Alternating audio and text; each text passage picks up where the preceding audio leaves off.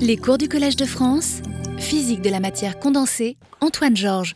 Bon, donc euh, bienvenue à cette euh, dernière séance de ce cycle sur euh, les oxydes de métaux de transition et leur contrôle. Alors, la plupart du cours, les, toutes les séances précédentes ont porté sur les hétérostructures et les films minces d'oxyde et la manière dont, en jouant sur les contraintes et la nature du substrat, etc., on pouvait contrôler les fonctionnalités de ces oxydes.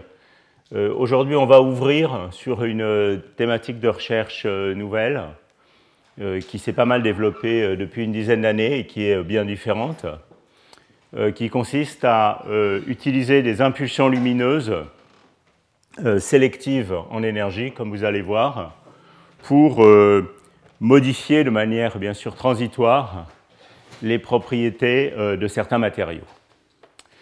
Euh, donc ça, ça rentre dans le cadre de quelque chose, euh, bon, ça rentre dans un cadre très général qui est celui des, expériences pompe-sonde sur les matériaux, ou pump probe en anglais. Mais euh, en fait, c'est un domaine très vaste que je ne vais pas avoir le temps de, évidemment de décrire même superficiellement. Donc je vais me concentrer sur un aspect particulier de ce domaine, qui est l'utilisation euh, de, pompes, de faisceaux-pompes dans le domaine de l'infrarouge moyen euh, pour contrôler des modes euh, structurels, des modes de phonon en fait du système.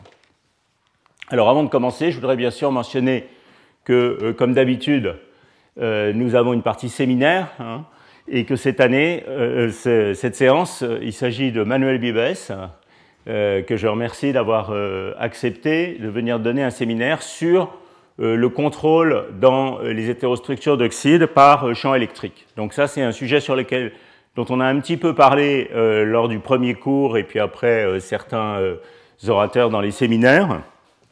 Mais c'est très bien, donc Manuel vient nous parler de ça plus en détail pour ce, dernier séminaire. Avant de commencer le cours, je voudrais aussi faire quelques, petites annonces. Donc il s'agit bien du dernier cours de cette série, de six cours. Euh, mais euh, je voudrais annoncer que le mardi 13 juin, donc dans deux semaines, on aura néanmoins euh, un séminaire qui sera donné par Ole Eriksson de l'Université d'Uppsala, et ça sera un séminaire assez généraliste qui va donner une assez large vue sur comment est-ce qu'on peut utiliser les méthodes de type théorie de la fonctionnelle de densité et les calculs de structure électronique pour rechercher certains matériaux ayant des propriétés données. Donc finalement, euh, euh, je dirais un volet un peu euh, Materials Informatics ou Materials Genome, si vous voulez, de, ce, de ce cours. Donc Houlet est un des spécialistes de ce domaine et il va venir avec d'ailleurs aussi quelques jeunes de son équipe à cette occasion-là. On lui a demandé de, de donner un, séminaire assez général sur ce sujet qui, je pense, peut intéresser pas mal de monde dans la communauté des matériaux, de la chimie du solide ou, euh, ou des calculs de structure électronique. Donc, euh, notez bien ça. Donc, Oule Erickson, mardi 13 juin à 10h, à l'heure habituelle, disons, du, cours. Une autre annonce que je voudrais faire, c'est qu'en regardant le site web de notre orateur d'aujourd'hui, Manuel, un site web très bien fait d'ailleurs, que je vous encourage à, à regarder, qui s'appelle Oxytronics, c'est un site sur WordPress. Euh, j'ai découvert que, euh, ce que j'ignorais en fait, que euh, Jacobo Santamaria, qui est à l'Université de Madrid, va donner aussi une série de cours sur les hétérostructures d'oxyde. donc pour ceux qui n'en ont pas eu assez dans le contexte de ces cours-là, vous pouvez voir quatre, quatre, cours, je crois, quatre séances. vous voyez qui sont finalement, je pense, assez complémentaires euh, au cours que j'ai donné ici. Donc ça, ça a lieu euh, sur le plateau de Saclès, qui est sans doute plus facile pour un certain nombre d'entre vous. Euh, et ça commence le 6 juin, mardi 6 juin après-midi. Voilà, ça a lieu à CNRS Thalès, et je crois qu'il faut s'inscrire pour pouvoir entrer, c'est ça, Manuel? Il faut envoyer un mail, mais l'accès voilà. pour cette salle. Voilà, d'accord. Il faut envoyer un mail, et tout est sur le site web. Bon, alors je vais donc commencer le cours. Euh, ce cours va être euh, un peu illustratif. Hein. Ça ne va pas être un cours euh, ni très théorique, ni qui très très dans les détails. donc, comme on l'a vu au cours des cinq premières séances, il y a toutes sortes de techniques très intéressantes qui se sont développées, je dirais, depuis une quinzaine d'années pour contrôler les propriétés des oxydes dans ces hétérostructures ou films minces sous contrainte, possibilités qui sont ouvertes par euh, le développement des techniques de fabrication qui sont à l'origine, je dirais, issues de la physique des semi-conducteurs, mais euh, qui ont été appliquées aux oxydes euh, vers la fin des années 90, le début des années 2000, avec maintenant des qualités d'échantillons qui sont tout à fait remarquables. On a vu des exemples en particulier assez spectaculaires. Par exemple, dans ben, plusieurs des séminaires hein, et, des cours. Souvenez-vous, la semaine dernière, par exemple, le, cours de séminaire de Darrell Schlom, qui a montré vraiment des exemples magnifiques euh, euh, d'hétérostructures, euh, même 1-1. Alors aujourd'hui, on va regarder quelque chose d'un peu différent, qui est la manière d'agir sur la structure du matériau avec des pulses lumineux. Donc ça, ça je dirais, l'idée de base, c'est que comme on l'a vu de manière répétée au cours de ces séances, la structure d'un matériau contrôle ses fonctionnalités à travers, en particulier, l'impact de sa structure sur la structure électronique. Donc on a vu de très nombreux exemples de ça au cours euh, de ces, euh, de ces cours et de ces séminaires. Euh, juste, voilà, juste un exemple dont on a parlé plusieurs fois. Je le cite là parce qu'il va revenir dans la suite de ce cours assez rapidement. si vous prenez une perovskite euh, avec euh, ces distorsions euh, orthorhombiques, par exemple. Donc, souvenez-vous du cours 2, où on était passé en détail sur tous les différents types de distorsions qu'on pouvait rencontrer dans les perovskites. Eh bien, vous vous souvenez que quand une perovskite est distordue, elle a tendance à aller plus vers l'isolant, à cause de la réduction de la largeur de bande d'une part, mais surtout à cause de la levée de dégénérescence des états au sein d'un multiplet donné, T de G ou EG. En revanche, quand on euh, commence à se rapprocher d'une structure, disons, plus cubique, pas nécessairement complètement cubique, mais plus cubique, on va avoir tendance à aller vers un métal. Euh, on a vu des exemples, par exemple, strontium VO3 est un métal cubique avec une configuration D1. Donc, euh, la structure, clairement, contrôle la fonction du système. Et euh, l'idée de ces euh, expériences à l'aide de pulses lumineux euh, résonnant en énergie avec certains modes structuraux, c'est est-ce qu'on pourrait, à l'aide d'un de ces pulses, de manière transitoire, faire basculer la structure dans un état qui n'est pas un état d'équilibre, mais qui est un état qu'on peut stabiliser, qui est peut-être un état d'un minimum voisin d'énergie pas très loin de la structure d'équilibre, éventuellement séparé par une grande barrière, mais avec une énergie, une différence d'énergie pas trop petite, donc un état voisin. Et on a vu que dans ces matériaux fortement corrélés, typiquement, il y avait beaucoup d'états en compétition. Hein. donc c'est pour ça que ce genre d'expérience peut être prometteur dans ce contexte. Est-ce qu'on peut faire basculer cette structure dans une structure transitoire qui va avoir des propriétés différentes de la structure d'équilibre euh, et euh, qui ne serait pas possible de, réaliser, ou tout au moins pas de manière simple, à l'équilibre thermodynamique, disons, dans le laboratoire euh, du chimiste? Donc c'est ça l'idée. Alors évidemment, ça, ça nécessite, des, ça nécessite deux choses. Ça nécessite des pompes, donc des, des pulses lumineux qui permettent d'adresser certains modes structuraux particuliers. Je vais y revenir tout de suite. Et puis ça nécessite également d'avoir une sonde qui soit une sonde résolue en temps, donc il y a l'aspect pump et il y a l'aspect probe, si vous voulez, euh, une sonde résolue en temps qui permette de voir des choses sur la physique de cette structure transitoire stabilisée pendant un certain temps, qui va typiquement être bref, qui va être euh, euh, se mesurer, disons, en picosecondes en général. Voilà. Alors évidemment, l'idée, c'est que si on peut faire basculer le système dans un état qui est séparé de l'état original, par exemple par une mesure de symétrie ou par une transition de phase, on peut peut-être stabiliser cet état sur des durées beaucoup plus grandes. Ça, c'est aussi une possibilité euh, à garder en tête. Voilà. Alors ça, c'est euh, l'objet d'une. Euh, il y a beaucoup, il y a pas mal de gens qui travaillent dans ce domaine. En ce qui me concerne, c'est l'objet d'une action collaborative de l'ERC qu'on a avec Andrea Cavalleri au Max Planck de, Hambourg, qui a été un des grands pionniers de ces choses, Dieter Jagd et Jean-Marc Triscon à, à Genève. Jean-Marc, que vous avez écouté lors du premier séminaire de cette série de cours. Alors, comme je le disais tout à l'heure, ce type d'expérience s'inscrit dans un cadre beaucoup plus général, qui serait l'objet de tout un cycle de cours, donc euh, je mentionne juste, disons pour mémoire, qui est euh, les spectroscopies pompe-sonde, ou pump probe spectroscopies en, anglais.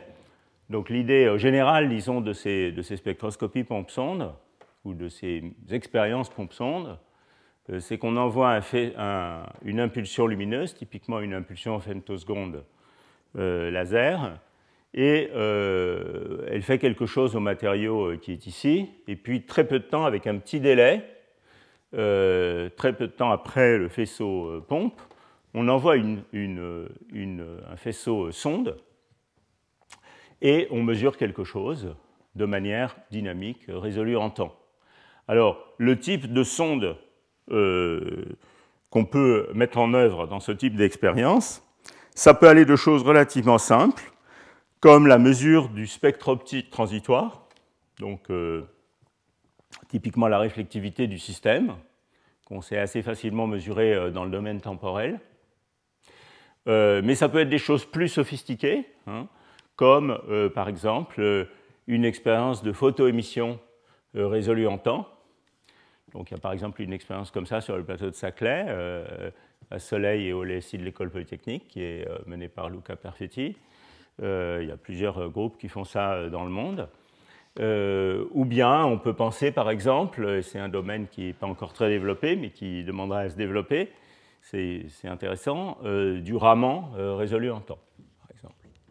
Une autre chose qu'on va vouloir savoir, c'est comment la structure du système, si ce faisceau pompe change la structure du système, Comment est euh, cette, structure changée en fonction du temps Donc, quelle est l'évolution dynamique de la structure Et là, il y a des instruments euh, magnifiques et très chers euh, qui permettent de faire ça maintenant, qui sont les lasers à électrons libres. je vais y revenir un petit peu dans la suite. Voilà, donc un contexte très général. Et pour ceux qui s'intéressent à une présentation, disons en termes, presque grand public de ce sujet, vous pouvez regarder euh, un article de revue qui commence à être un, peu daté parce que ce, sujet avance très très vite de, Joe Einstein de l'Université de Berkeley. il y a une faute de frappe ici, euh, dans Physics Today euh, il y a cinq ans, sachant que ce sujet a déjà pas mal évolué en fait depuis cet article. Alors, pour être un petit peu plus précis, regardons un petit peu quelles sont les échelles d'énergie ou les échelles de longueur d'onde caractéristiques qui sont à l'œuvre dans un solide. Donc ça, c'est euh, un spectre assez large que j'ai euh, extrait de cet article de revue ici. Et vous voyez que euh, les échelles d'énergie qui sont mises en œuvre sont des échelles d'énergie qui couvrent pas mal d'ordre de grandeur. Hein. Donc évidemment, ici, vous avez, disons, les échelles de l'ordre de 1 à quelques électronvolts qui vont être dans le spectre visible, qui vont correspondre au spectre visible. Euh, quelques électronvolts, ça va être le temps typique, les énergies typiques, comme on l'a vu à de nombreuses reprises au cours de ce, cours, des excitations électroniques du système. Hein. Alors en termes d'échelle de, temps, ça correspond à des échelles de temps, donc euh, on convertit une énergie euh, en, un temps en utilisant E égale h nu et la constante de Planck, et donc ça va correspondre à des temps qui vont être typiquement de l'ordre de la femtoseconde, hein, donc 10 puissance, 10 euh, euh, puissance moins 15 secondes, donc des énergies euh, très très rapides. Alors si maintenant je regarde des échelles de temps beaucoup plus lentes, puisque j'ai parlé de modes structuraux, il va falloir que je m'intéresse aux modes, donc aux fréquences typiques de phonons dans ces systèmes. Alors dans un système où il y a n atomes par cellule unité, il y a euh, deux types de modes. Il y a trois n modes de phonons dans un système qui a n atomes par cellule unité. Et parmi ces trois n modes, il y a trois modes acoustiques et 3n-3 euh, modes optiques. Alors les modes acoustiques, ils ont bien sûr une fréquence euh, aussi basse qu'on veut, ça dépend de leur longueur d'onde.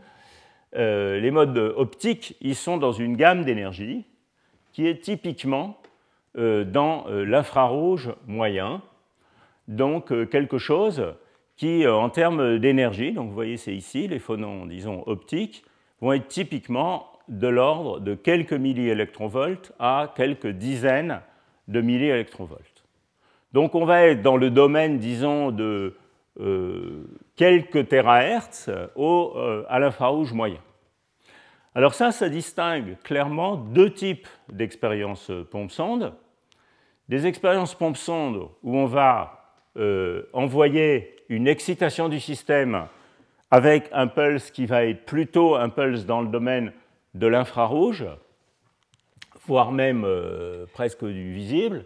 Donc c'est ce que j'appellerais dans ce contexte des, excitations de haute énergie du système, puisque clairement, comme euh, ces énergies vont euh, résonner avec les excitations électroniques, ce que ce type de pulse va faire, c'est qu'il va chauffer les électrons du système, agir en premier lieu sur les électrons, et puis ensuite, c'est le transfert d'énergie entre ce bain d'électrons chauds et les phonons du système qui va euh, provoquer une relaxation électronique, une, relaxation de l'ensemble du système et exciter les modes structuraux, éventuellement de manière cohérente.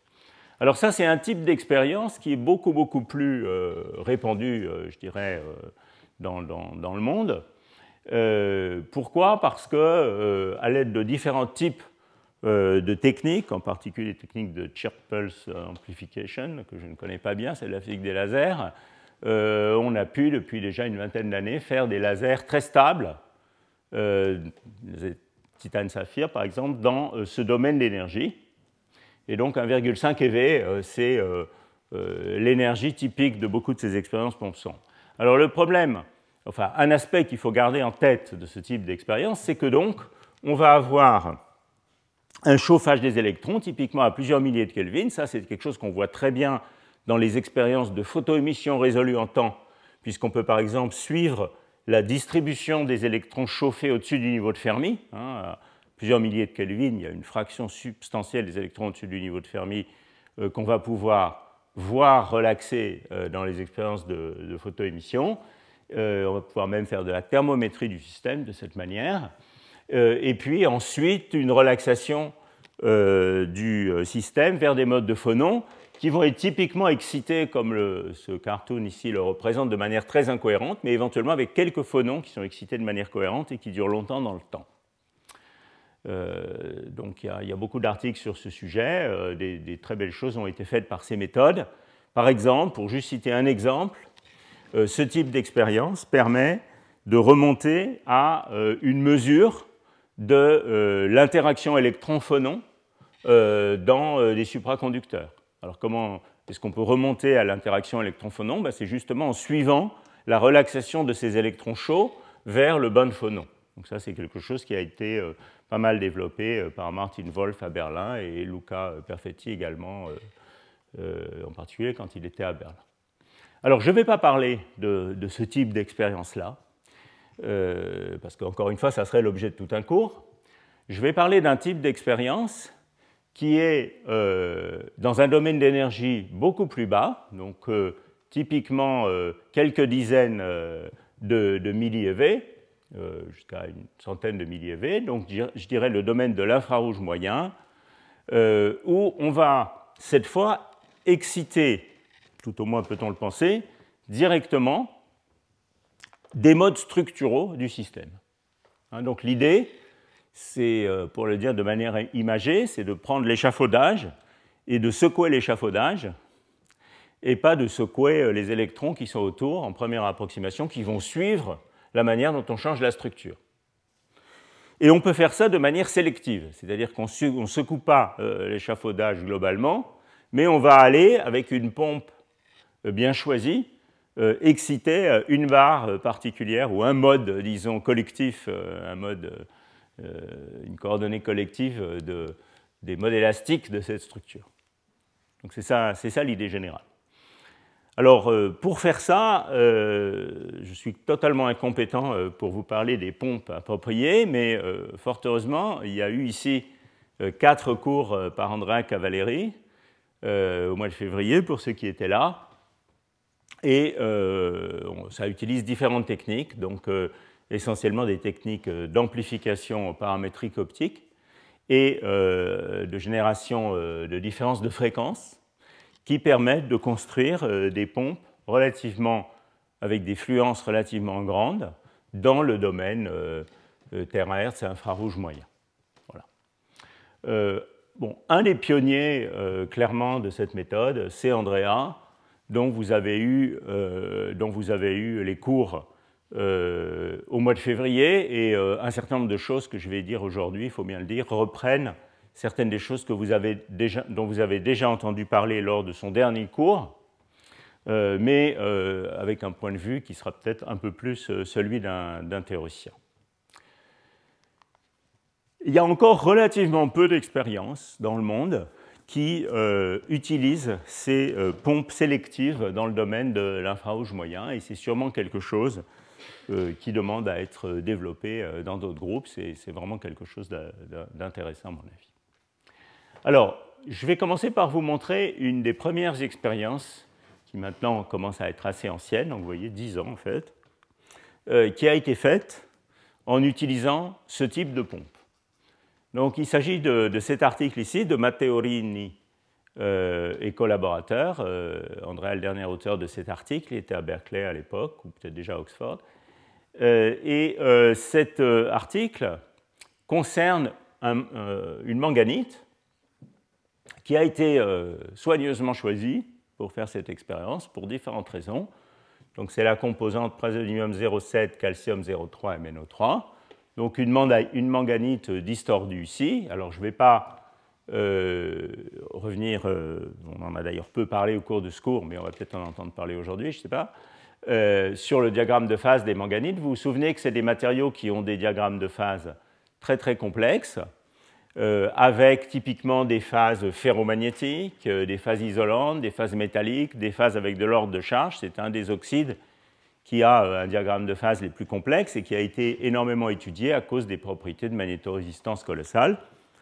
Mais là, au contraire, on a choisi cet exemple de PCMO, donc en abrégé, praseodymium calcium, euh, parce que euh, c'est un matériau qui, lorsqu'on le regarde tout au moins euh, sans pression et sans champ magnétique, est un matériau qui, quelle que soit la, concentration entre praseodymium et, calcium, ne présente pas de phase métallique. Un matériau dont toutes les phases ici sont isolantes. Alors il y a un diagramme de phase assez compliqué en fonction de la concentration relative, mais vous voyez ici on a un isolant ferromagnétique, on a un, isolant avec corde de charge, euh, un isolant probablement avec corde de charge antiferromagnétique, mais toutes ces phases sont isolantes. Et l'idée, c'est est-ce qu'on peut, en utilisant, en secouant l'échafaudage, faire passer ce système dans une phase métallique Et quel est le mécanisme? Alors en fait, je disais que ce, matériau n'a pas été choisi au hasard, donc il a été choisi euh, de manière à ce que dans son diagramme de phase d'équilibre, euh, il n'y ait pas euh, de phase métallique voisine. Donc ce n'est pas juste une petite transition comme ça, où on passe d'une phase à l'autre, ça serait déjà intéressant. Mais en réalité, il y a quand même une phase métallique pas très loin. Hein. ça, c'est quelque chose dont il faut, dont il faut se souvenir. voilà donc à la glorieuse époque de l'étude intensive des manganites, un article, je pense, du groupe de Bell Labs, euh, qui euh, montrait que dans ce matériau, eh bien, on pouvait induire une transition isolant-métal en fonction de la pression. Donc, comme vous avez vu plusieurs fois dans, ce cours, euh, c'est toujours bon signe d'avoir des matériaux qui répondent fortement à la pression. Ça nous dit que quand on va hétérostructurer le système ou le mettre sous contrainte dans des films minces, ou dans ce cas-là le secouer, on va peut-être pouvoir induire des transitions de phase intéressantes et des réponses de grande amplitude. Donc ce matériau, il a quand même une phase métallique, euh, disons un peu cachée, pas loin, et elle peut aussi être stabilisée par champ magnétique. Alors voilà l'expérience. Donc l'expérience, elle consiste à envoyer sur ce matériau un pulse lumineux qui se trouve être résonnant avec un certain mode de phonon. Et en gros, ce mode de phonon, c'est le mode qui consiste à secouer les octaèdres d'oxygène de cette manière. Donc voilà une expérience euh, d'optique euh, toute simple.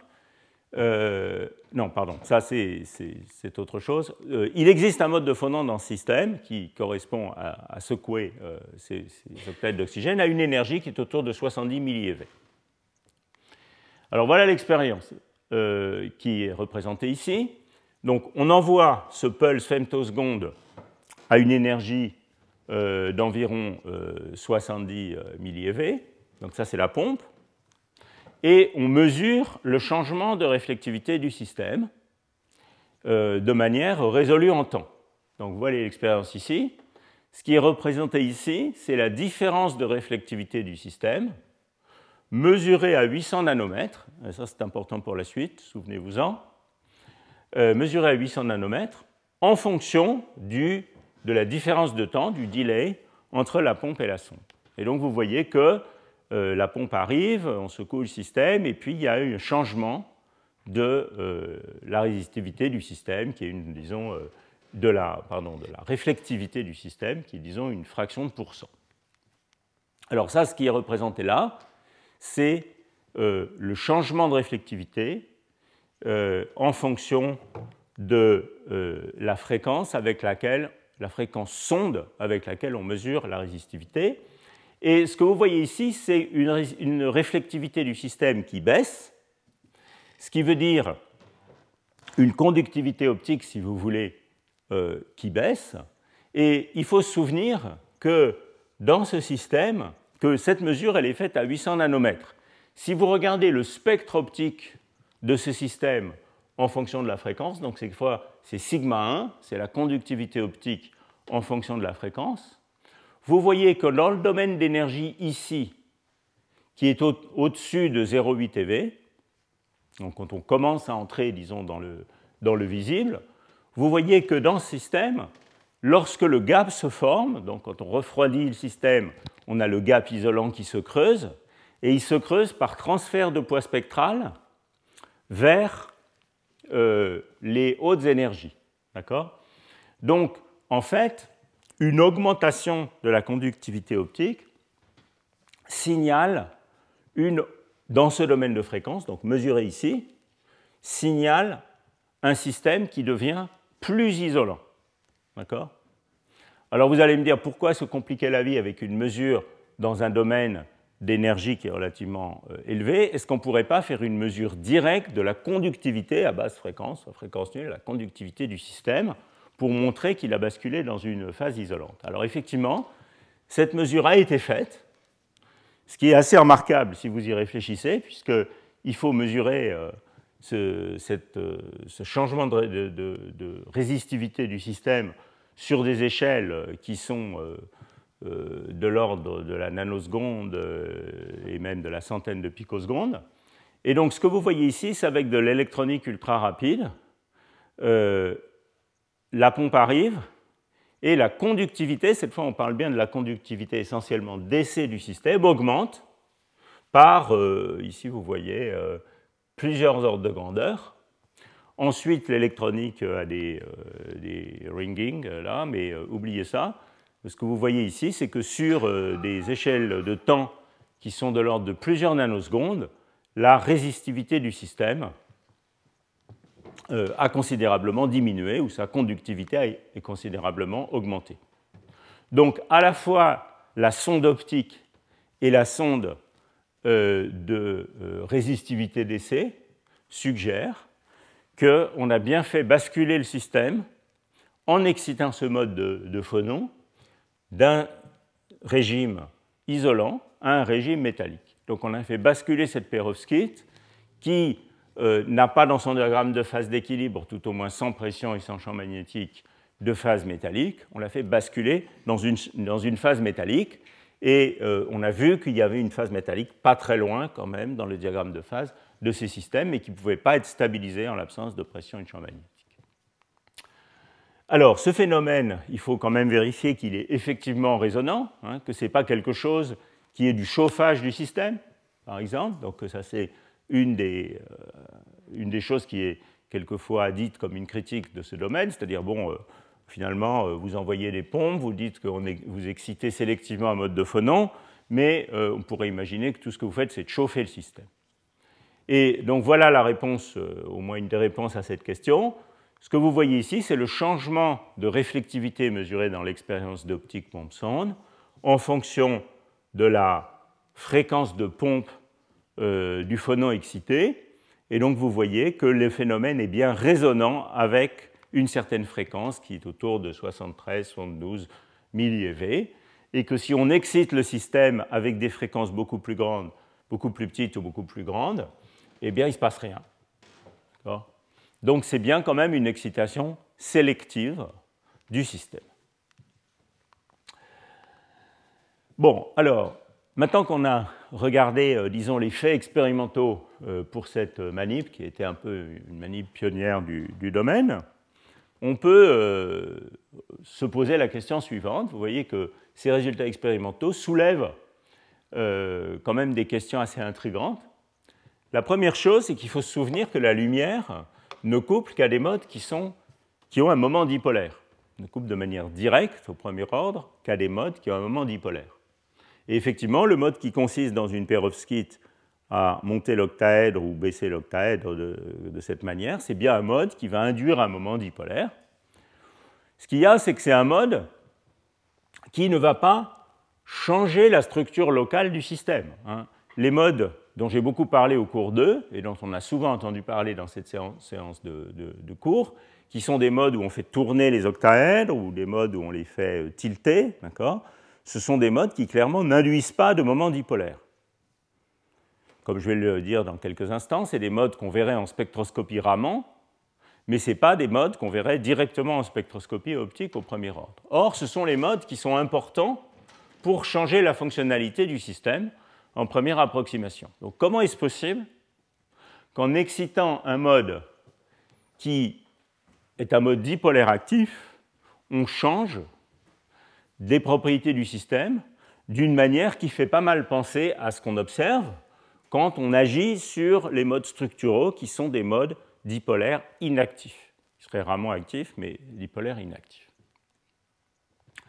Euh, donc, c'est ça, si vous voulez, la, question intrigante, c'est comment est-ce que c'est possible? Alors, un tout petit peu plus de choses sur euh, ce que fait la lumière dans un solide. Euh, j'ai euh, un peu par paresse emprunté ces slides sur le web à l'exposé qui est référencé ici. Donc juste quelques rappels très, très rapides sur ce que je viens de dire. Donc, la lumière couple de manière linéaire au moment dipolaire ça veut dire quoi? Ça veut dire que si je fais une euh, expérience d'absorption optique ou de conductivité optique ou d'ellipsométrie, typiquement, on envoie un photon et on excite une transition électronique. Et les transitions électroniques, donc ça va être une excitation euh, particule-trou, disons, et cette excitation électronique, pour pouvoir être excitée de manière directe, il faut qu'elle ait un moment dipolaire. Donc en conductivité optique, on va voir des pics de phonons. Ces pics de phonons sont des phonons qui euh, ont un moment dipolaire. Si vous voulez voir des modes de phonons par une expérience sonde euh, qui n'ont pas de moment dipolaire, donc comme ces modes de rotation par exemple, il faut faire une expérience de diffusion inélastique de la lumière. Donc une expérience Raman, photon in, photon out, où on envoie un, un, photon et on observe le photon diffusé. Et effectivement, dans une expérience de ce type, on va mesurer la polarisabilité induite par le, photon, et donc il y a une réponse au deuxième ordre en A carré, hein, euh, qui va être visible euh, par effet Raman. Donc c'est pour ça que dans la suite, je vais parler de modes dipolaires actifs, c'est les modes qui, auraient un moment dipolaire, qui ont un moment dipolaire, et puis des modes Raman actifs ou de modes Raman, qui sont euh, les modes euh, qui euh, n'ont pas le moment dipolaire. Et retenez que c'est le type de mode dont on a beaucoup parlé dans ce cours qui sont les plus intéressants pour changer les propriétés du système. Alors l'idée, le mécanisme qui a été proposé pour interpréter ces expériences et pour résoudre cette question intrigante que je, soulevais tout à l'heure, c'est cette idée de phononique non linéaire c'est l'idée que, donc c'est une idée qui a été proposée par Michael First, euh, Roberto Merlin, Andra Cavalleri et, d'autres auteurs dans ce papier de Nature Physics il y a six ans maintenant. et qu'on a converti avec Alaska Soubedi dans une théorie qui à la fois est basée sur des principes de symétrie et aussi sur des calculs ab initio qui permettent de, rendre cette idée prédictive pour un matériau donné. Et donc l'idée, c'est l'idée suivante, c'est qu'effectivement, vous excitez avec votre pompe euh, des phonons euh, dipolaires actifs. Donc j'ai représenté ici, j'ai emprunté ce cartoon à Alaska. Euh, vous voyez ici l'excitation de ces modes où on secoue les octaèdres. Et l'idée, c'est que si ce mode a un couplage non linéaire suffisamment fort avec des modes rarement actifs, donc les modes qui nous intéressent, le stretching des octaèdres, les modes Diane-Teller ou les modes de rotation hein, ou les modes d'inclinaison, eh bien, effectivement, l'excitation de ce mode dipolaire actif va induire euh, une déformation du système selon un ou plusieurs de ces modes rarement actifs. C'est ça, ça l'idée de base. Donc, si vous voulez, c'est un petit peu je vais passer sur ça parce que je vais vous montrer quelque chose. Je vais y revenir sur ces slides. L'idée, c'est, elle est représentée ici, tout simplement. C'est le fait qu'on a deux oscillateurs couplés, un qui a une fréquence plus rapide que l'autre, donc le mode, euh, typiquement le mode infrarouge actif dipolaire euh, a une fréquence plus rapide que euh, le mode Raman. Et on fait osciller autour de sa position d'équilibre en l'excitant avec la pompe le premier oscillateur et à cause du couplage non linéaire qui existe avec cet oscillateur de plus basse fréquence, on va déplacer la position d'équilibre du phonon Raman. Donc vous avez peut-être déjà vu ce genre de petit euh, device où on excite un pendule et puis il y a le pendule d'à côté qui euh, se met comme ça. Donc ce n'est pas qu'on excite une oscillation du pendule d'à côté, c'est qu'on va vraiment le déplacer, on va lui donner une nouvelle position d'équilibre. Donc c'est ça, ça l'idée. Alors comment ça marche? Je vais revenir là-dessus. Comment ça marche dans un, dans un vrai matériau? Donc, voilà le type de calcul qu'on peut faire pour euh, voir si cette idée euh, est raisonnable. Ce qu'on va faire, c'est que on va calculer tous les phonons du système. Donc ça, on peut faire ça par des méthodes de théorie de la fonctionnelle, de, de méthodes de calcul de structure électronique basées sur la théorie de la fonctionnelle de densité euh, soit en réponse linéaire, soit en déplaçant les atomes, méthode de type Frozen Phonon. Et euh, donc on va calculer euh, tous les modes propres, tous les trois n modes propres du système, et on va donner un déplacement fini à la coordonnée collective qui représente le mode propre qu'on excite. Donc dans le cas de ce PCMO ici, en fait ça c'est un calcul pour pour être tout à fait honnête, c'est un calcul pour PMO, hein, sans le calcium, par simplicité. Donc euh, Alaska a calculé tous les phonons de ce système, et puis il a regardé quels étaient les phonons dipolaires actifs qui étaient dans euh, le domaine d'énergie de la pompe utilisée, donc autour de 70 euh, milliélectronvolts, et il en a trouvé un qui était un bon candidat, parce qu'il correspondait effectivement au shaking des oxygènes, qui est ce mode de symétrie B1U. Donc euh, c'est un mode qui possède un moment dipolaire. On donne un déplacement aux atomes qui correspond à une certaine amplitude de ce mode collectif. Donc c'est la valeur du Q qui est ici. Donc Q égale 0, c'est quand on ne déplace pas les atomes. Et Q non nul, c'est quand on donne un certain déplacement aux atomes. Et puis pour cette nouvelle structure, on calcule l'énergie du système en fonction de la coordonnée collective de tous les autres modes ramants du système. Hein, donc c'est beaucoup de calculs. Et ce que vous voyez ici, c'est l'énergie en fonction de la coordonnée d'un mode ramant particulier, mais cette euh, surface d'énergie a été calculée pour plein d'autres modes, pour un déplacement donné, une amplitude donnée fixée du mode infrarouge actif excité. D'accord? Et euh, elles se croisent toutes à zéro juste parce qu'on a ramené toutes ces courbes à zéro. Et bien évidemment que c'est une surface d'énergie. Pour les représenter commodément ici, on a ramené tout à l'origine parce qu'on euh, ne voulait pas dans ce graphe s'intéresser particulièrement à la manière dont l'énergie change en fonction de l'amplitude du mode, euh, du mode infrarouge actif, mais c'est bien entendu calculé aussi. Alors qu'est-ce que vous voyez ici? Ce que vous voyez, c'est qu'effectivement, quand vous donnez une amplitude finie à ce mode dipolaire actif, eh bien vous changez le paysage d'énergie en fonction de la coordonnée du mode Raman actif. Ça, ce n'est pas du tout quelque chose qui va être le cas pour beaucoup de modes Raman. Pour beaucoup de modes Raman, eh bien, euh, quelle que soit la valeur de Q, B1U, tout au moins raisonnable, la courbe va rester autour de la courbe rouge. Ça veut dire qu'il n'y a pas de couplage non linéaire fort entre ces deux modes. En revanche, pour certains modes Raman, on trouve qu'il existe un couplage non linéaire fort. Et donc là, on représente un de ceux pour lesquels le couplage linéaire est le plus fort, et il se trouve que ce mode correspond à une rotation des euh, octaèdres d'oxygène selon l'axe C.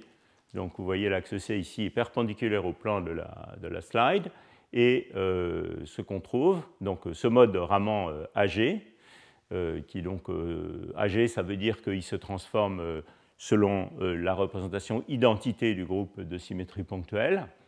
Et donc vous voyez que ce mode, comme vous le voyez peut-être sur ce dessin, il est tel que pour Q positif, on défait un petit peu les rotations, donc on va un petit peu plus proche de la structure cubique, alors que pour Q négatif, on augmente un peu les rotations, donc on s'éloigne encore un peu plus de la structure cubique.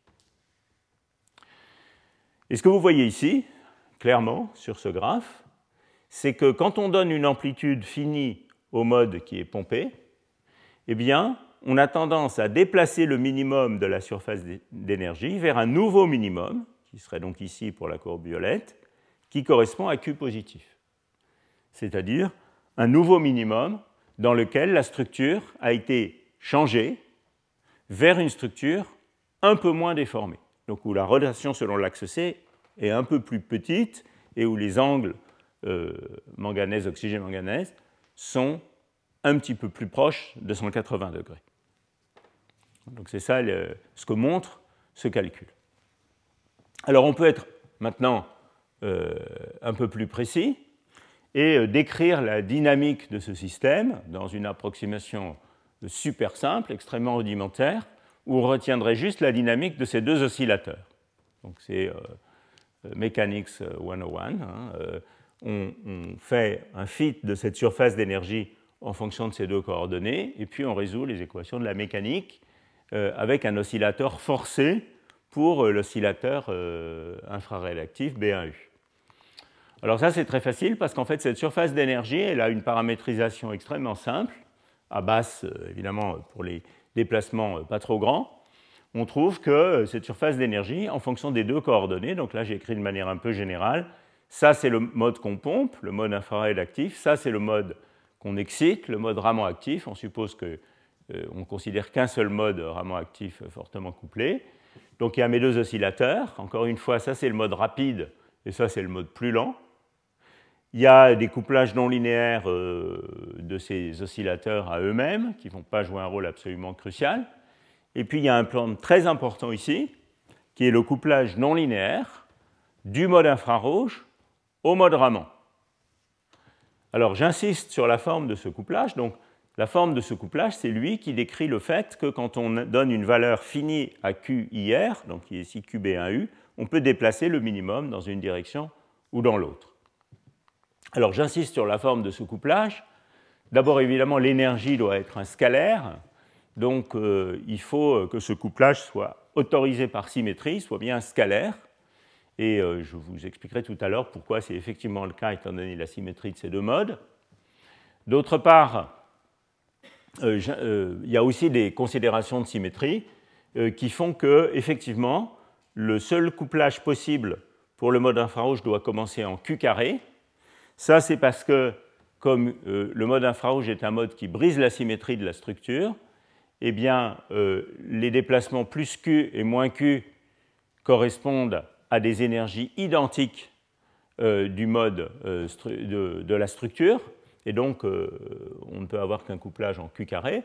En revanche, comme le mode Raman considéré ici se transforme comme la représentation identité du groupe ponctuel, les modes plus Q et moins Q ne sont pas reliés l'un à l'autre, et donc un couplage linéaire en Q est autorisé. Donc le premier couplage non linéaire autorisé, il est de la forme Q Q carré infrarouge. Bon, alors, donc, une fois qu'on a admis ça, on peut vérifier. Donc, on peut faire un fit de cette surface d'énergie euh, à, à, cette formule simple, et on peut extraire tous ces coefficients du calcul de structure électronique. Et une fois qu'on a fait ça, on connaît ces coefficients, G, B4, A3, etc., et les deux fréquences, et on peut tout simplement regarder la solution de ces deux petites équations du mouvement. Donc ça, c'est l'équation du mode infrarouge forcé par le pulse. Vous pouvez oublier ces couplages non linéaires, ils ne sont pas extrêmement importants, ils changent un petit peu la dynamique. Et puis, la réaction du mode Raman, donc plus lent, avec le couplage ici, euh, le terme ici à droite, qui est très important, qui vient du couplage anharmonique entre les deux modes de phonon. Alors maintenant, regardez le point important. Le point important, vous pouvez déjà le voir au niveau de ces équations du mouvement. Le point important, c'est que euh, on force le mode infrarouge. Donc euh, tout le monde sait, on force le mode infrarouge, il va se mettre à vibrer hein, à la fréquence du forçage. Euh, et donc Q carré, ça va être quelque chose qui va être proportionnel à cosinus carré euh, du temps, de oméga t. Mais cosinus carré de oméga t, c'est quelque chose qui a une valeur finie en moyenne, qui vaut 1,5. Donc en fait, vous voyez qu'ici, il y a un terme constant à droite de cette équation, ce qui veut tout simplement dire que pour retransformer cette équation euh, dans l'équation du mouvement d'un oscillateur harmonique habituel, il faut donner un déplacement fini au mode de phonon considéré. Et ça veut donc bien dire qu'on va avoir déplacé la position d'équilibre du mode Raman, exactement comme euh, le petit cartoon de mes deux oscillateurs non linéaires couplés que je vous montrais tout à l'heure. Alors il y a une autre manière de comprendre ça, un petit peu plus, euh, un petit peu plus, un petit peu meilleure, je pense. Elle consiste à remarquer que le mode infrarouge a une fréquence beaucoup plus rapide que le mode Raman, et donc, ce qu'on peut faire, c'est qu'on peut prendre ce potentiel, ici, et le moyenner en temps sur le mode rapide. Donc, c'est toujours une bonne idée en physique, quand on a une séparation d'échelle de temps, de moyenner sur les modes rapides. Donc, on va prendre ce potentiel, on fait une moyenne sur le mode rapide, et ce qu'on trouve, c'est ça. Ça, c'est donc le potentiel effectif induit pour le mode Raman, une fois qu'on a pris la moyenne temporelle sur la dynamique forcée du mode infrarouge rapide. Et donc vous voyez ici que euh, ce nouveau potentiel pour le mode Raman, à cause du terme linéaire en QR ici, il va avoir un minimum déplacé. Hein, tout ce que je suis en train de dire, c'est que ce potentiel ici a une partie linéaire en, une fois ce, ce, mode excité et donc va avoir son minimum déplacé soit vers la droite, soit vers la gauche. Ça dépend du signe du couplage G.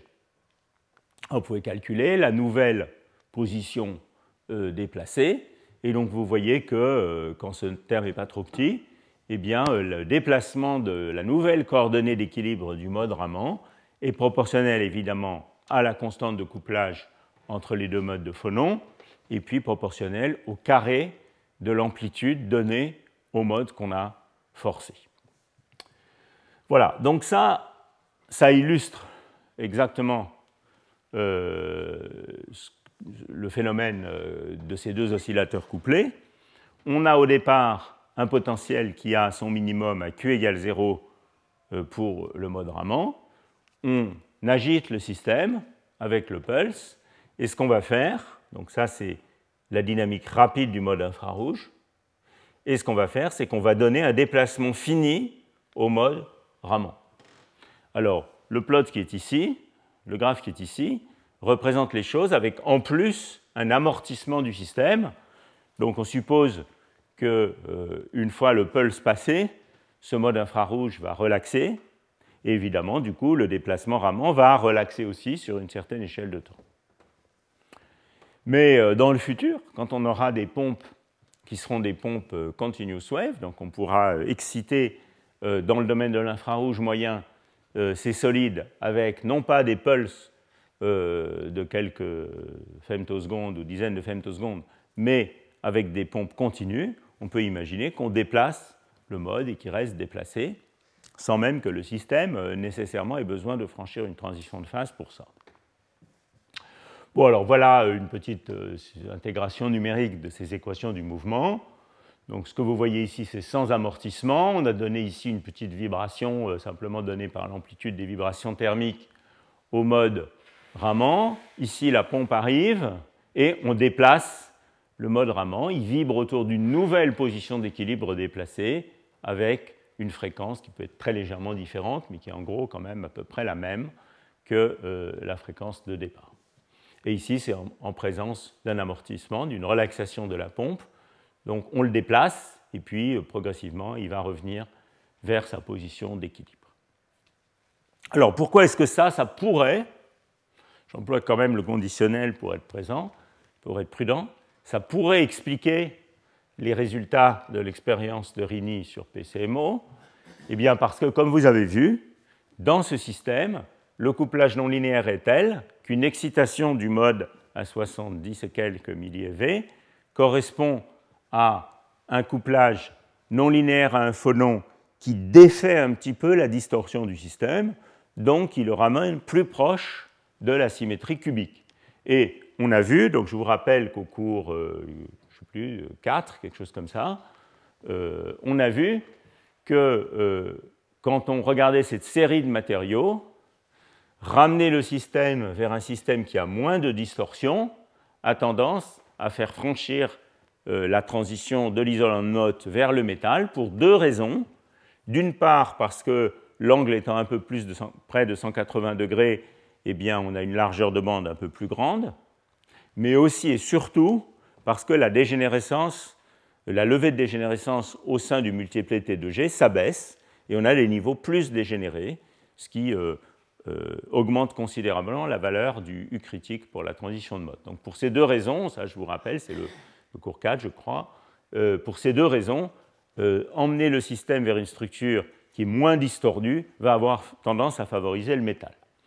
Donc ici, ce que je vous ai montré, ce que je vous montre, c'est un calcul qui utilise la théorie de champ moyen dynamique euh, sur la, structure électronique de ce matériau. Pour la structure réelle à l'équilibre orthorhombique distordue, donc vous voyez, on a un isolant avec un gap au niveau de Fermi, et pour la structure idéale cubique, donc on aurait complètement défait la distorsion, et vous voyez qu'ici on a un métal avec une bande de quasi-particules au niveau de Fermi.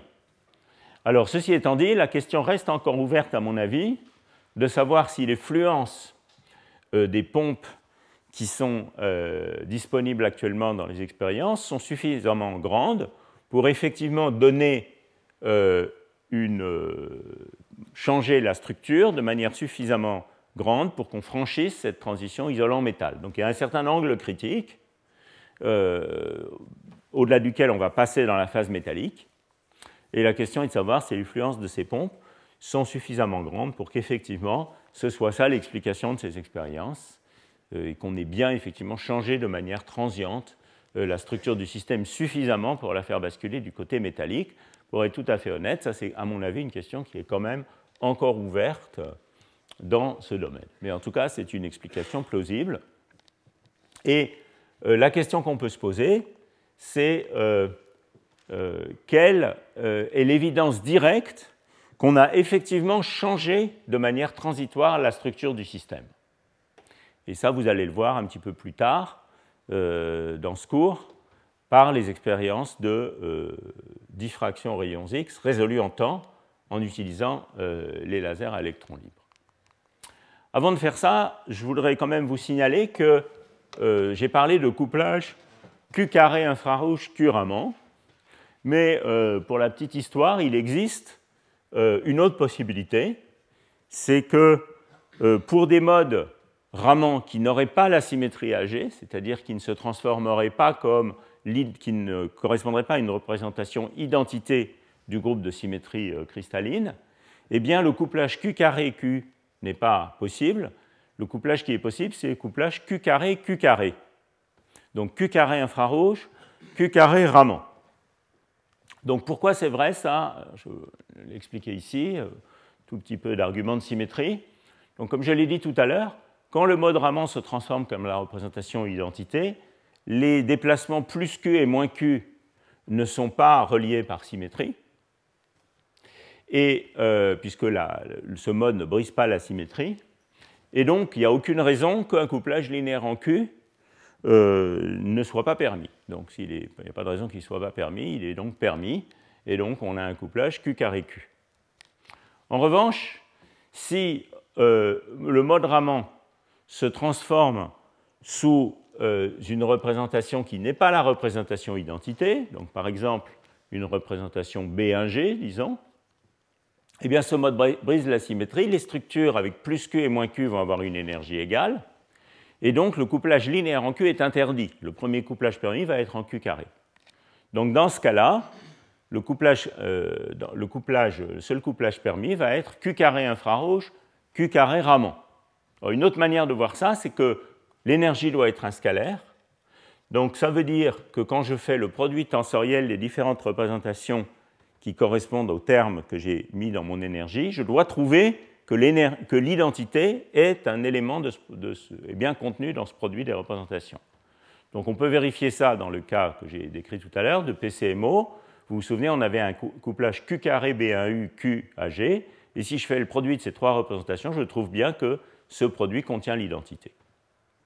En revanche, si ici le mode Raman était un mode qui n'était pas l'identité, mais qui était par exemple un mode B1G, il faudrait multiplier deux représentations B1G avec la représentation qu'on excite pour trouver l'identité. Hein, donc de nouveau, on trouverait bien que c'est un couplage Q carré Q carré qui est possible. Alors on a trouvé des exemples, euh, avec Alaska Soubedi, on a trouvé des exemples où effectivement c'est comme ça que ça marche euh, et qu'on a un couplage Q carré Q carré.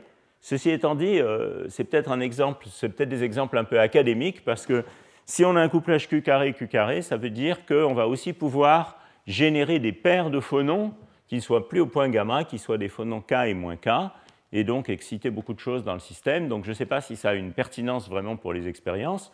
En tout cas, si on veut jouer avec des oscillateurs harmoniques couplés, euh, c'est assez rigolo.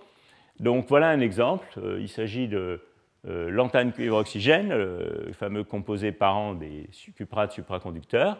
Et là, on a trouvé que quand, quand on excitait toujours ce mode euh, où on agite les octaèdres, eh bien, euh, le, phonon qui avait un couplage non linéaire fort, c'était un couplage, c'était un phonon B1G, et euh, le paysage d'énergie a une tête tout à fait différente. Vous voyez qu'il est une parabole, et puis au-dessus d'une valeur critique du déplacement du mode infrarouge actif, il acquiert une forme en double puits. Hein, donc vous voyez bien la symétrie Q donne moins Q dans ce cas-là, qui n'existait pas avant. Et donc ça, ça donne une dynamique, si on joue avec ces oscillateurs, harmoniques, qui est différente. Ça donne une dynamique euh, qui ressemble beaucoup plus à celle d'un oscillateur paramétrique. Pourquoi? Parce que maintenant, dans le terme de droite pour euh, le phonon euh, Raman, eh bien, j'ai un terme qui n'est pas juste en Q carré, mais qui est en Q Raman Q carré. Donc vous voyez que c'est un terme, en fait, qui correspond à une renormalisation de la fréquence du phonon Raman. Donc ici, Q carré infrarouge va être le forçage, donc ça va être quelque chose qui est en sinus carré ou cosinus carré oméga t. Et donc ça correspond à une modulation en temps de la fréquence de l'oscillateur harmonique. Donc c'est quelque chose qui euh, est différent euh, du cas précédent. Et la dynamique de ce système d'oscillateurs couplés est assez marrante. On commence euh, pour un forçage pas trop fort à avoir une dynamique où on a pas de rectification du phonon, c'est-à-dire pas de déplacement de la coordonnée moyenne. Donc vous voyez ici, la pompe arrive et on continue à osciller autour de la position d'équilibre, à la différence du cas précédent, mais avec manifestement un changement considérable de la fréquence du phonon Raman. Et ça, ça correspond bien effectivement au fait qu'on modifie la fréquence du et si je moyenne sur le phonon infrarouge, eh bien on modifie sa fréquence de cette manière-là, c'est facile de voir ça. Vous, calculez de nouveau ce potentiel effectif par moyen âge en temps sur le phonon rapide, vous trouvez ça.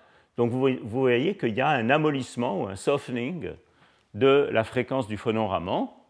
Euh, et c'est ce phénomène-là qu'on voit ici. Et puis quand ce softening va atteindre une certaine valeur critique, ça veut dire que la courbure du potentiel effectif moyenné en temps change, et donc il y a une instabilité du système, et c'est ce qu'on voit là dans la dynamique qui est là. Vous voyez qu'au-delà d'une certaine valeur critique de la pompe, eh bien on déplace le phonon hein, vers une position d'équilibre modifiée. Donc ça, c'est une dynamique un peu différente où, pour induire le déplacement de la structure, il va falloir une valeur critique de la fluence de la pompe, à la différence du cas précédent, où on pouvait le faire quelle que soit l'affluence de la pompe et où ça dépendait quadratiquement de l'affluence.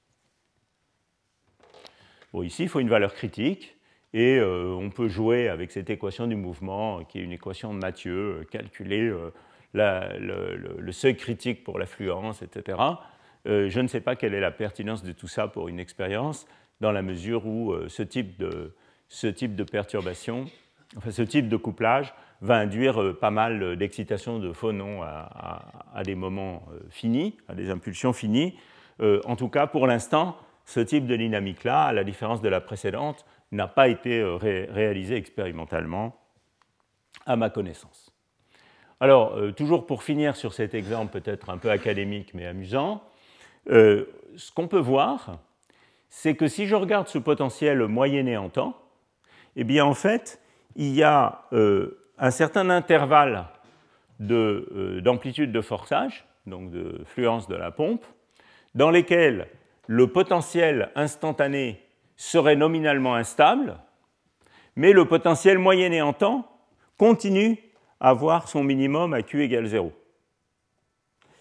Et donc ça, ça fait beaucoup penser à la stabilisation dynamique d'un pendule. Donc c'est le phénomène de Kapitsa que je vais essayer de vous montrer ici. Je ne sais pas si je vais y arriver. Oui, si peut-être. Voilà. Vous voyez que quand on vibre le point d'attache d'un pendule, eh bien on peut s'arranger pour qu'il oscille autour de sa position qui serait nominalement sa position d'équilibre instable en l'absence de forçage. Donc c'est exactement ce phénomène où, pour un certain intervalle de fluence de la pompe, le potentiel euh, serait en fait instable, donc on aurait déjà passé le, régime de rectification, mais en fait on continue à vibrer autour de cette position d'équilibre nominalement instable à cause du forçage.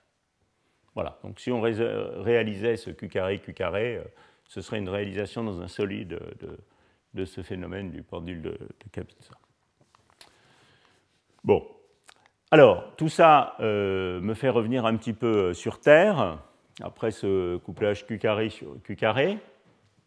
Et ce que je voudrais vous montrer pour euh, finir ce cours, c'est euh, est-ce que tout ça correspond à une réalité expérimentale? Est-ce qu'effectivement on peut s'assurer de manière directe, par mesure de la structure transitoire, qu'on euh, a effectivement modifié la structure et modifié la structure d'une manière compatible avec cette théorie, ces calculs de phononique non linéaire. Alors pour ça, il y a des très beaux instruments euh, qui permettent de faire ça. Enfin, pour l'instant, il y en a un, il y en a d'autres qui sont en train tout juste d'ouvrir, euh, qui s'appellent des, lasers à électrons libres. Euh, qui sont les instruments, des jouets extrêmement chers des physiciens, mais extrêmement intéressants, non seulement pour la physique, mais peut-être encore plus pour la chimie et pour la biologie, parce qu'elles permettent de faire des études structurales résolues en temps. Donc l'idée, c'est de fabriquer un laser cohérent dans le domaine des rayons X, pour le dire rapidement. Et pour ça, il faut des accélérateurs linéaires, tout au moins dans l'état actuel de la technologie, très longs, et le premier qui a été réalisé, qui est en service depuis déjà un certain temps, c'est celui qui utilise le tunnel de l'accélérateur linéaire de Stanford, SLAC. Euh, donc c'est euh, le laser électronique qui s'appelle LCLS. Et les résultats expérimentaux que je vais vous montrer ont tous été faits euh, par l'équipe d'André Cavalieri à LCLS, qui était jusqu'à une date récente le seul laser à électron libre, à ma connaissance, en service dans le monde je ne crois pas me tromper, il y a des spécialistes dans la salle. Et il y en a d'autres qui vont ouvrir, hein, puisqu'il y a le laser électron libre du PSI en Suisse, et puis il y a surtout le projet, le projet adhési du laser électron libre européen à Hambourg. Voilà, alors l'idée, c'est donc, est-ce qu'on peut regarder certains pics de Bragg dans la structure et regarder la manière dont leur intensité change en fonction du temps. Et une des premières manips qui a été faite dans ce sens, c'est toujours sur une manganite, une manganite qui, elle, ne fait pas grand-chose quand on l'excite, elle était métallique, elle reste métallique. C'était plutôt une expérience pour montrer de principe pour montrer qu'on changeait effectivement la structure. Euh, donc c'est cette référence ici, vous voyez, c'est des articles assez récents, 4 ans. Et ce que vous voyez ici, c'est changement d'intensité de pic de Bragg. Donc vous voyez, c'est quand même des choses autour du demi ou du pourcent. Hein. C'est pas des effets, euh, c'est quand même des effets assez. Euh, il faut faire des bonnes manifs, disons. la pompe arrive et cette réflexion de Bragg 0, 1, 2 change.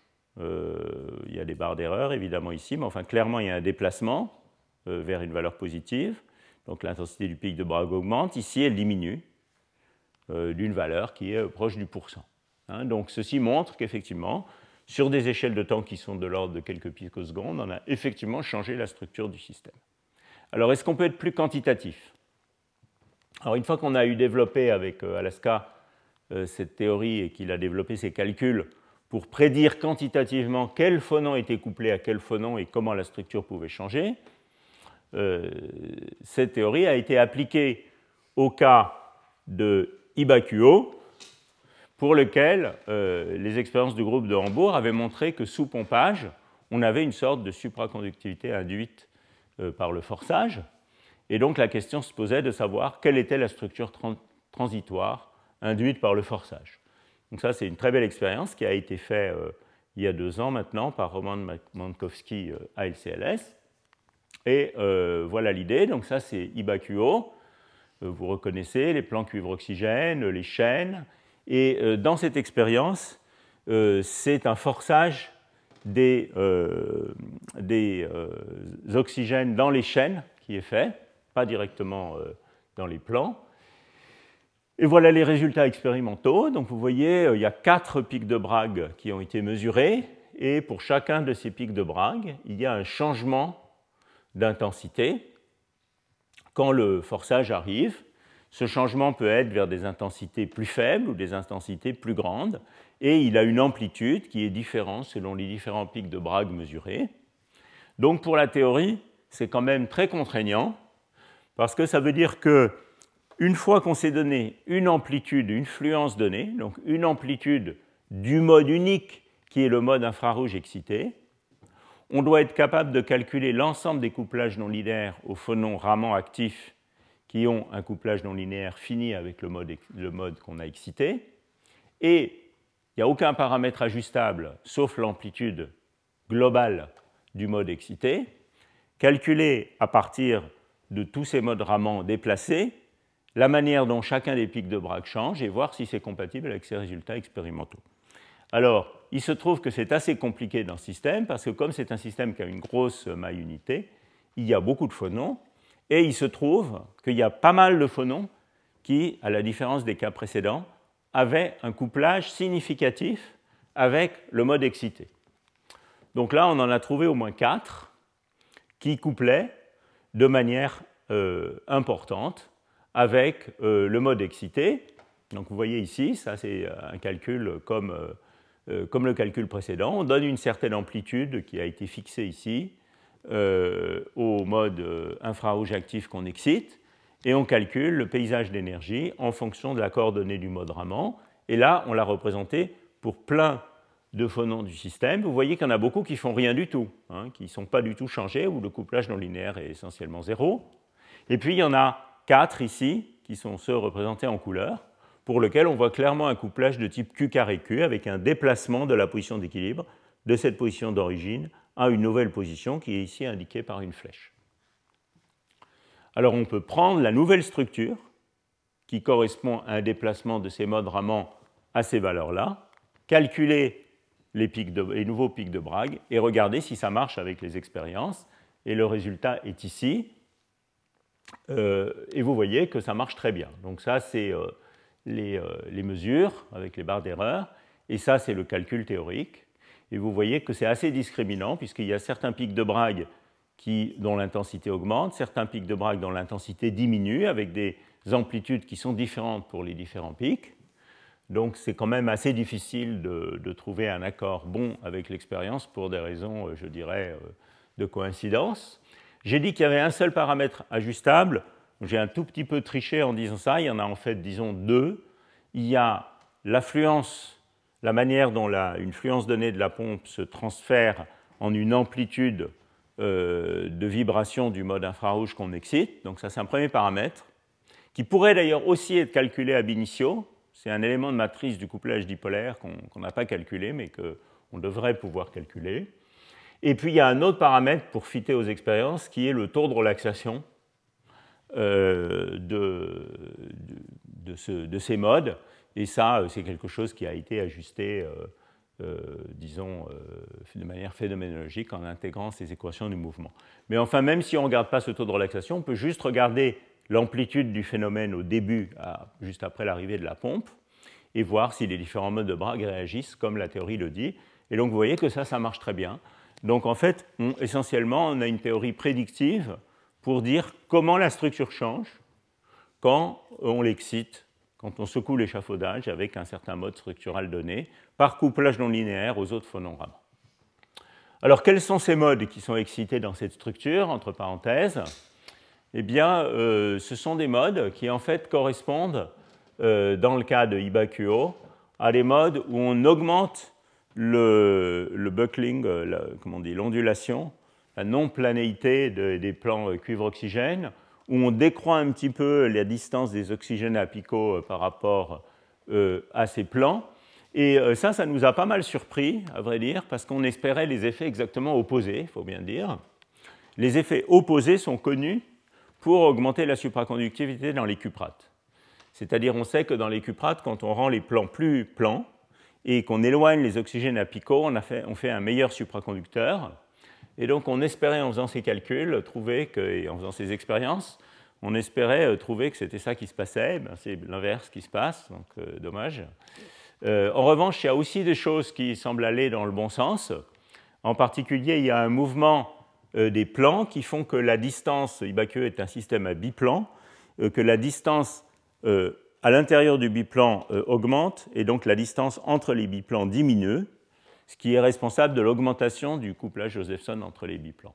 Donc ça, ça pourrait aller dans le bon sens pour expliquer l'augmentation de la supraconductivité qui a été vue dans ces expériences.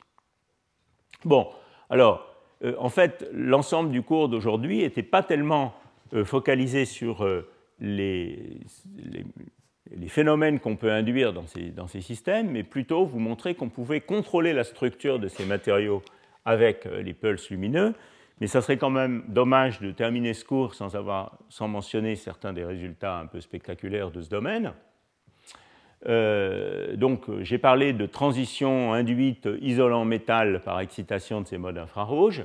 Il y a eu depuis quelques années euh, des expériences qui ont suggéré une augmentation ou une induction de la supraconductivité dans ces systèmes. Je vais juste rapidement vous montrer quelques exemples, juste euh, de manière un peu culturelle.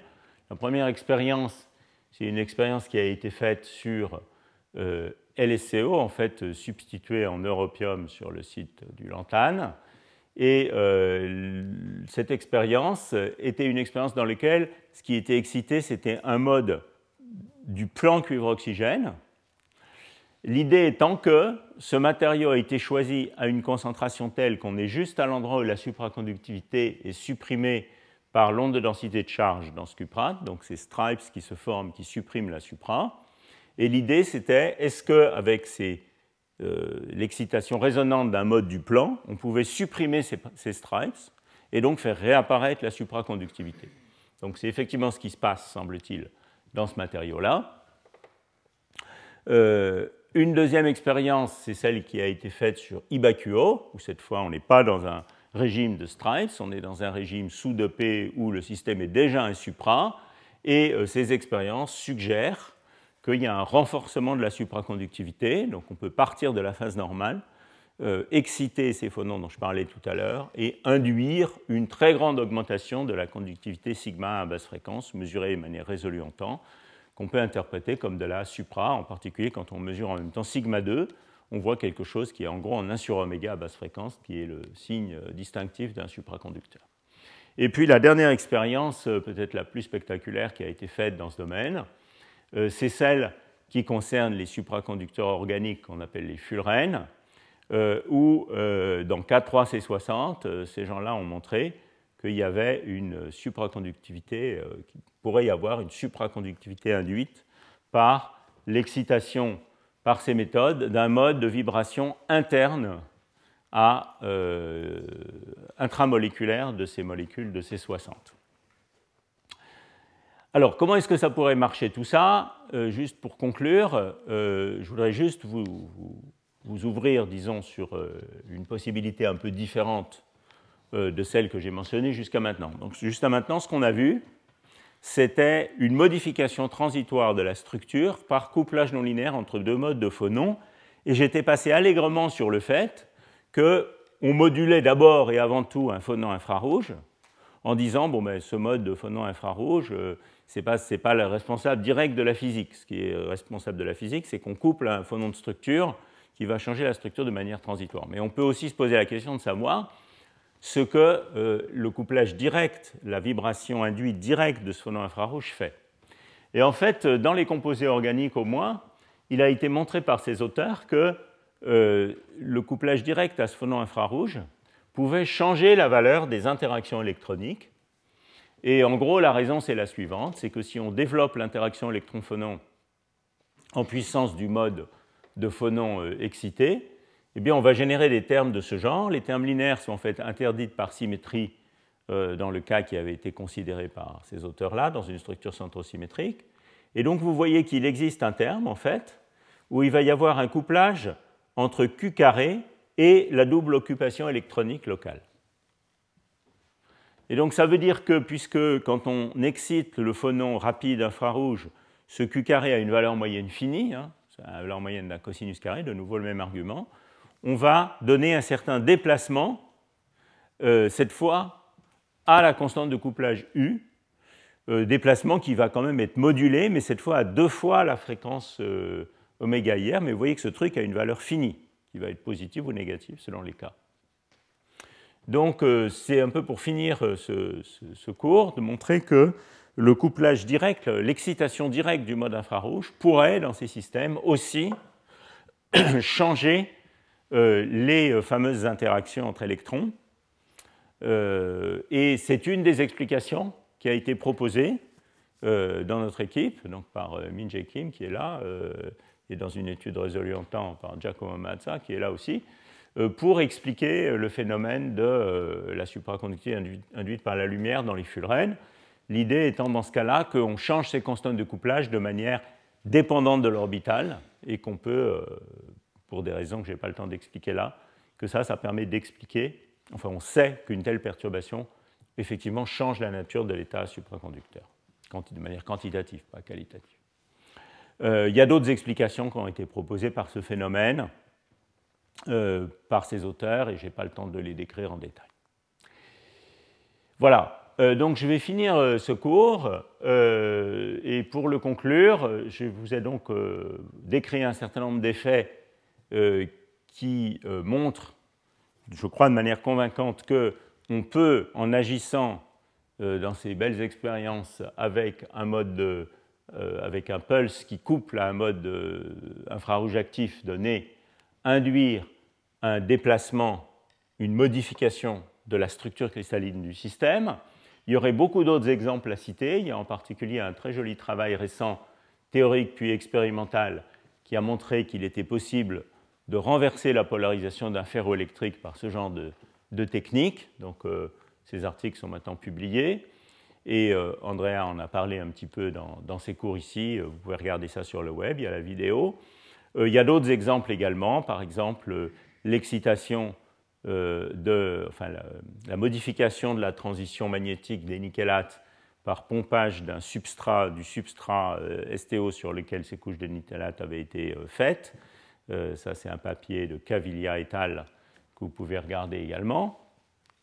La conclusion générale, si vous voulez, c'est qu'on euh, peut induire différents types de phénomènes, euh, soit par modification transitoire de la structure par phononique non linéaire, soit par euh, modulation directe d'une constante de couplage du système, simplement à cause du forçage du phonon infrarouge qu'on excite.